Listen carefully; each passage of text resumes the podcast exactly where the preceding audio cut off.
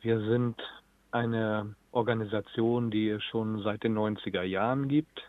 Als Verein, der tätig ist in Bremen im Bereich der Entwicklungspolitik und wir haben 2009 einen Schwerpunkt zur internationalen Meerespolitik bei uns gegründet und daraus ist Fair Oceans geworden. Das ist jetzt ja der Hauptarbeitsbereich unseres Vereins und wir sind da sowohl in Bremen als auch überregional, auch auf europäischer und internationaler Ebene in allen Fragen der Meerespolitik unterwegs, arbeiten dort auch mit Kolleginnen und Kollegen im internationalen Rahmen zusammen und greifen alle Themen der Meerespolitik mit einem Blick auf der sowohl auf umweltpolitische als auch entwicklungspolitische Fragen zielt. Also wir versuchen beide Themenbereiche zusammenzubringen in der Meerespolitik kommen aber, wie gesagt, ursprünglich aus der entwicklungspolitischen, aus der internationalen Bewegung.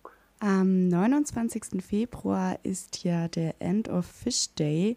Wahrscheinlich hat kaum jemand schon mal von diesem Tag gehört. Was bedeutet der denn? Den End of Fish Day berechnen wir jetzt seit einigen Jahren es gibt ja die Diskussion um den ökologischen Fußabdruck, den wir alle hinterlassen und die Frage, wie viele Ressourcen stehen uns eigentlich nachhaltig auf der Erde zur Verfügung.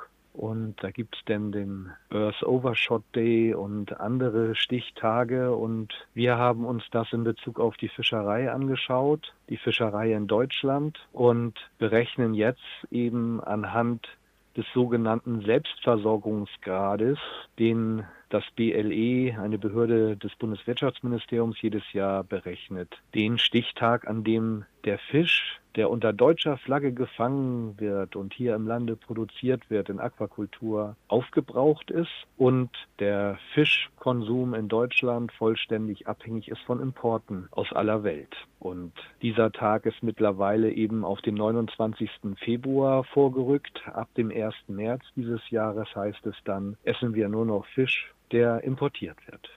Warum ist dieser Tag denn so weit vorgerückt? Dieses Jahr findet er ja bereits fünf Wochen früher statt als jetzt zum Beispiel 2019. Ja, da hatten wir noch fünf Wochen mehr Zeit, genau. Und wenn man noch weiter zurückschaut und sich die Tabelle ansieht, dann war er, also war der Selbstversorgungsgrad 1980 noch bei 43 Prozent. 2000 war er dann bei 23 Prozent und jetzt ist er mittlerweile bei 16 Prozent. Und das ist dann eben umgerechnet der 29.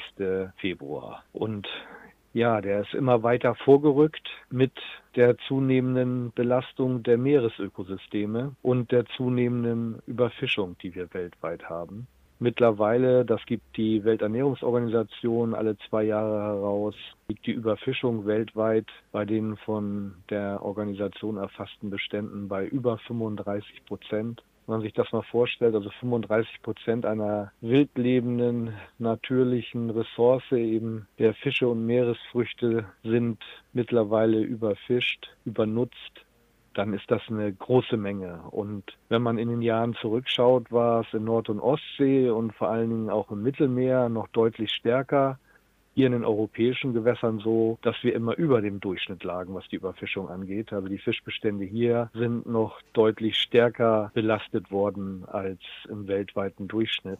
Und das hat dann letztendlich auch dazu geführt, dass die Fangmengen, die hier in Nord- und Ostsee unter deutscher Flagge, aber auch unter der Flagge der anderen Fischereinationen hier in dieser Region deutlich gelitten haben und abgenommen haben.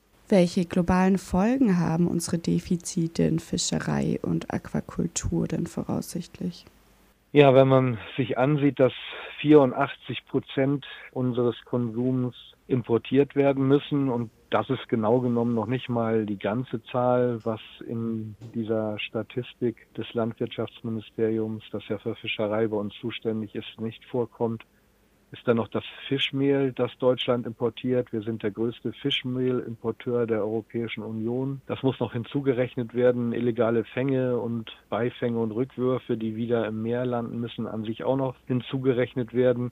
Also ist die Zahl dessen, was wir letztendlich an Fisch und auch an Meeresfrüchten nutzen, um unseren Konsum zu decken, noch wesentlich höher als diese Zahlen sagen. Und all das, was eben nicht aus Nord- und Ostsee kommt, das müssen wir aus dem Rest der Welt importieren. Das holen wir zum Teil aus europäischen Staaten, aber eben auch aus dem globalen Süden. Und das heißt, dass unsere Krise hier in der Fischerei und die abnehmende Produktion in unseren Gewässern eben ausgeglichen wird und wir mehr aus anderen Meeresregionen holen. Und dort haben wir natürlich noch weniger Einfluss auf die Art und Weise, wie dort gefangen wird, beziehungsweise wissen die Konsumentinnen und Konsumenten noch weniger, unter welchen Bedingungen eigentlich der Fisch gefangen und dann zu ihnen gebracht wird, also welche Konsequenzen das für den Meeresraum dort vor Ort hat. Und durch diese schlechte Entwicklung hier bei uns ist der Einfluss unseres Fischkonsums weltweit natürlich im gleichen Maße gestiegen, wie er hier abgenommen hat.